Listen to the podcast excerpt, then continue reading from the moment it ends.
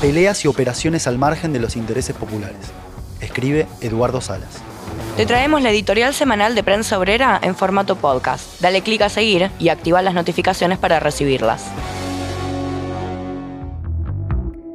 En su intento de iniciarle juicio político a la Corte Suprema, Alberto Fernández perdió a ocho gobernadores que habían apoyado su reclamo contra el fallo respecto a la coparticipación de la ciudad de Buenos Aires.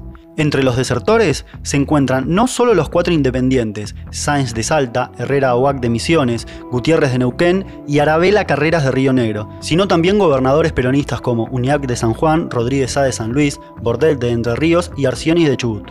En el caso de Schiaretti de Córdoba y Perotti de Santa Fe, estos no habían acompañado ninguno de los reclamos. Con Bordet hubo una crisis particular porque salió a desmentir su firma de apoyo que había sido anunciada minutos antes por el gobierno. Lo de Arcioni es esclarecedor. Arcioni está de licencia y fuera del país, por lo tanto tendría que haber firmado su vice a cargo del Ejecutivo Provincial, cosa que no hizo. Arcioni es un aliado de Sergio Massa, o sea que su no firma cobra mayor valor. El gobierno había juntado en el primer reclamo las firmas de 18 gobernadores y anunció la decisión de desobedecer el fallo de la Corte que ordenaba pagarle a la ciudad de Buenos Aires casi el doble de lo que venía transfiriéndole. Sin embargo, a las pocas horas retrocedió en esa postura y anunció su disposición a pagar en bonos, cosa que el gobierno de Larreta rechaza. De todas las medidas de guerra contra la Corte que anunció Alberto Fernández luego de la primera reunión con los gobernadores, solo quedó en pie la del juicio político. Según todos los indicios, la marcha atrás vino como resultado del revuelo que se armó entre los agrupamientos capitalistas, a los que no le gusta nada que se vulnere la seguridad jurídica. La alarma sonó también en el exterior. Desde la Casa Blanca mandaron un mensaje directo al presidente avisándole que si persistía en desconocer el fallo de Estados Unidos, le quitaba su apoyo en el FMI. En los círculos financieros, algunos advirtieron que los perjuicios económicos por la caída de las acciones del país iban a ser mayores que el costo de acatar la orden de la Corte. Seguramente los gobernadores desertores habrán evaluado que no era conveniente meterse en las aventuras destinadas al fracaso que además irritan a los capitalistas.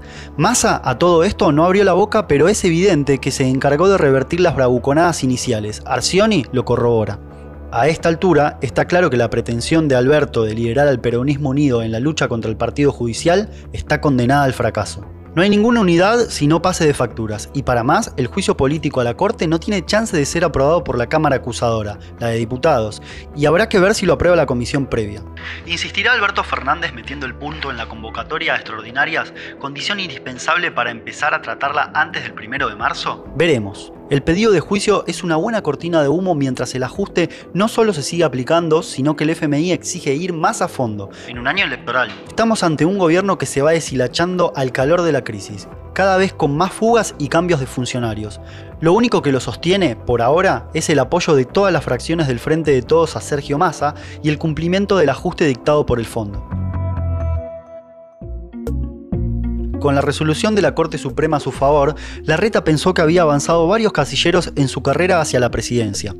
A pesar de la filtración de los chats que involucran a su ministro de Seguridad, Marcelo Alessandro, conspirando para ocultar una reunión en la mansión de Joe Lewis en Lago Escondido con espías, jueces, empresarios, hombres de Clarín, etc., el dictamen de la Corte obligando al gobierno nacional a pagar gran parte del reclamo por la coparticipación le daba un triunfo sobre sus competidores dentro del PRO, Patricia Bullrich y Macri. La incorporación de algunos burrichistas como el diputado Wolf a su entorno así lo indicaba, pero las cosas se complicaron. La aparición de nuevos chats hackeados del teléfono de D'Alessandro apuntó directo a la reta.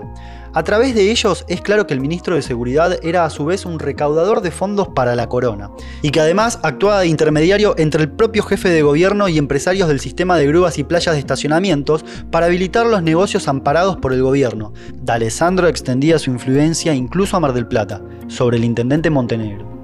La decisión de Alessandro de pedir una licencia para defenderse abrió otra crisis. Carrió, que apoya abiertamente a la reta en la disputa dentro del PRO, salió a cuestionarlo por no defender a rajatabla a su colaborador directo. Bullrich salió a atacarlo por no colocar como eje la denuncia del operativo de hackeo, acusándolo de ceder ante una maniobra que atribuye al oficialismo y sobre todo al kirchnerismo. Con eso vuelve sobre el planteo de que la reta no tiene autoridad para gobernar el país.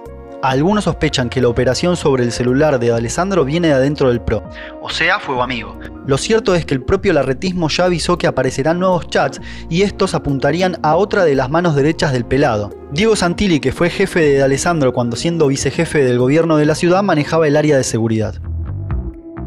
Que las dos fuerzas políticas más importantes, las que manejan los resortes del Estado, estén envueltas en denuncias cruzadas, no solo entre ellas, sino también dentro de ellas, es un síntoma de una crisis más profunda. Por un lado, echa luz sobre la descomposición de un régimen político, la cual se ha ido acentuando a lo largo de las últimas décadas casi sin solución de continuidad. La justicia ocupa un papel cada vez más relevante en el rumbo de la situación política cuando ella misma es parte de una lucha entre las distintas facciones capitalistas. El acuerdo con el FMI y la necesidad de proceder a un ajuste más severo implica enfrentar la resistencia de los trabajadores, que a través de luchas y conflictos demuestran la voluntad de dar pelea para impedir un mayor deterioro de las condiciones de vida. Cuando solo habían pasado un par de días del inicio de año, en pleno verano, la unidad piquetera se declaró en estado de alerta por el incumplimiento de los compromisos de la ministra de Desarrollo Social Tolosa Paz. Los trabajadores de Molino Cañuelas están en conflicto por su salario. Los portuarios de Rosario le arrancaron la continuidad del plan de lucha a la burocracia. Los trabajadores del hospital Eva Perón de Merlo en el conurbano están de paro por tiempo indeterminado. Los conflictos revelan que la situación no permite tomarse vacaciones con los reclamos. Por otro lado, la marcha del Plan Massa está llena de incertidumbres que se expresan en un freno en la actividad industrial por la falta de dólares para importar insumos, la caída del consumo, las presiones para devaluar que se manifiestan a través de los dólares financieros y las dificultades para afrontar la deuda en pesos. Todo esto agudiza la puja de intereses dentro de la clase capitalista y por lo tanto agudiza la crisis política. La dependencia del capital financiero y el emblocamiento con el imperialismo yanqui es un factor de desestabilización. Para los trabajadores lo más importante es tener en claro que atrás de estas peleas que ocupan los titulares de los medios no hay ningún interés popular en juego. Para revertir la situación que padecen decenas de millones de habitantes de este país, es necesario concentrarse en la organización de la lucha por los reclamos de los trabajadores, la exigencia de romper con el FMI, y para ello es necesario actuar con independencia política de los partidos que nos vienen gobernando, romper con ellos y organizarnos bajo nuestras propias banderas. Seguí el canal de Prensa Obrera para escuchar los editoriales semanalmente y enterarte las novedades del movimiento obrero y la actualidad política.